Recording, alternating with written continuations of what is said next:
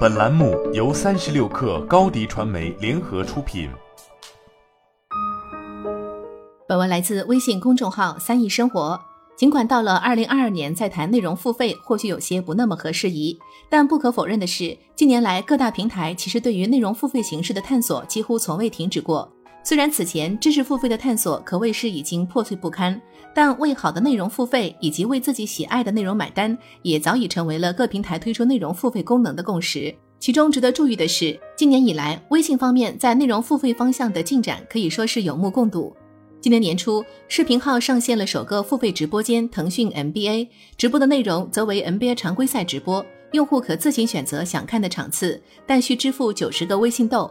由于安卓与 iOS 用户购买微信豆的价格不等，因此单场直播的价格为九元、十三元不等。近日，微信针对付费订阅内容，为用户提供了更为便利的管理工具。三亿生活注意到，在微信 iOS 八点零点二二版本中，上线了“我付费的内容”这一新工具。点击订阅号页面右上角即可看到我付费的内容，其中包含了此前所有的付费内容相关数据以及已付费内容汇总。从用户角度出发，我付费的内容无疑相当于是一个已付费内容书架，能够方便用户了解所有已付费的相关内容，而不用单独进入各订阅号才能找到这些内容。至此也意味着，微信订阅号的付费功能已不再是仅面向创作者的运营工具，而更像是一个完整的功能。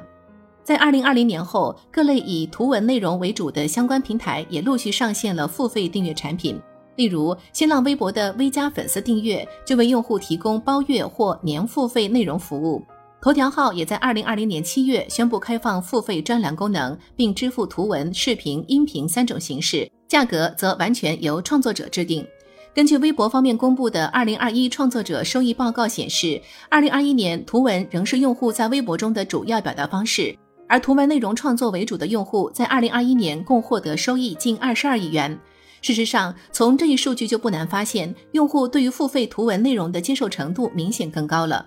对于创作者来说，内容付费可能还意味着掉粉的问题。某小说公众号作者刘东就在相关采访中指出，刚开通公众号付费的时候掉粉比较严重，但后面粉丝流失率不高，付费率占阅读点击量百分之五十左右。所以，微信订阅号的内容付费模式或许依旧还处于探索阶段。订阅号付费以及我付费的内容等功能，也更像是有更好，但没有好像也没所谓的存在。除了这内容形式外，微信视频号此前直播 NBA 常规赛的价格至少为九元，与每月二十五元的腾讯体育 VIP 可看八场球赛相比，其实也并不是一个多么划算的选择。所以，视频号的付费直播可能是面向更为精准的一批用户，或者单纯是为视频号直播好奇的人。对于微信来说，借助视频号和订阅号的付费，或是获得更大的收益，或许还需要更多的探索。而说回内容付费这一概念，近些年其实一直卡在不上不下的尴尬境地。在近日，腾讯方面发布的二零二二年一季度财报中显示，在数字内容方面，其收费增值服务付费会员数同比增长百分之六至二点三九亿，其中腾讯视频目前拥有一点二四亿付费会员，旗下音乐 APP 总的付费会员数则为八千万。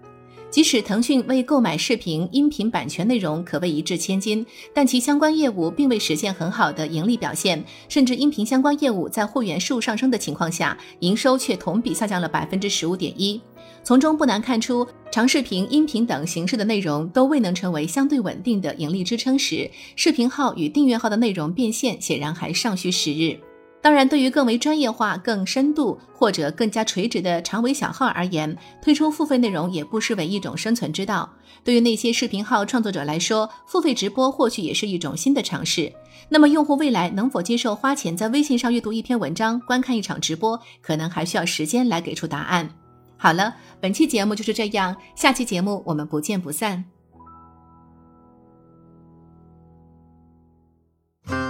新媒体代运营就找高迪传媒，微信搜索高迪传媒，有效运营公众号、抖音、小红书，赋能品牌新增长。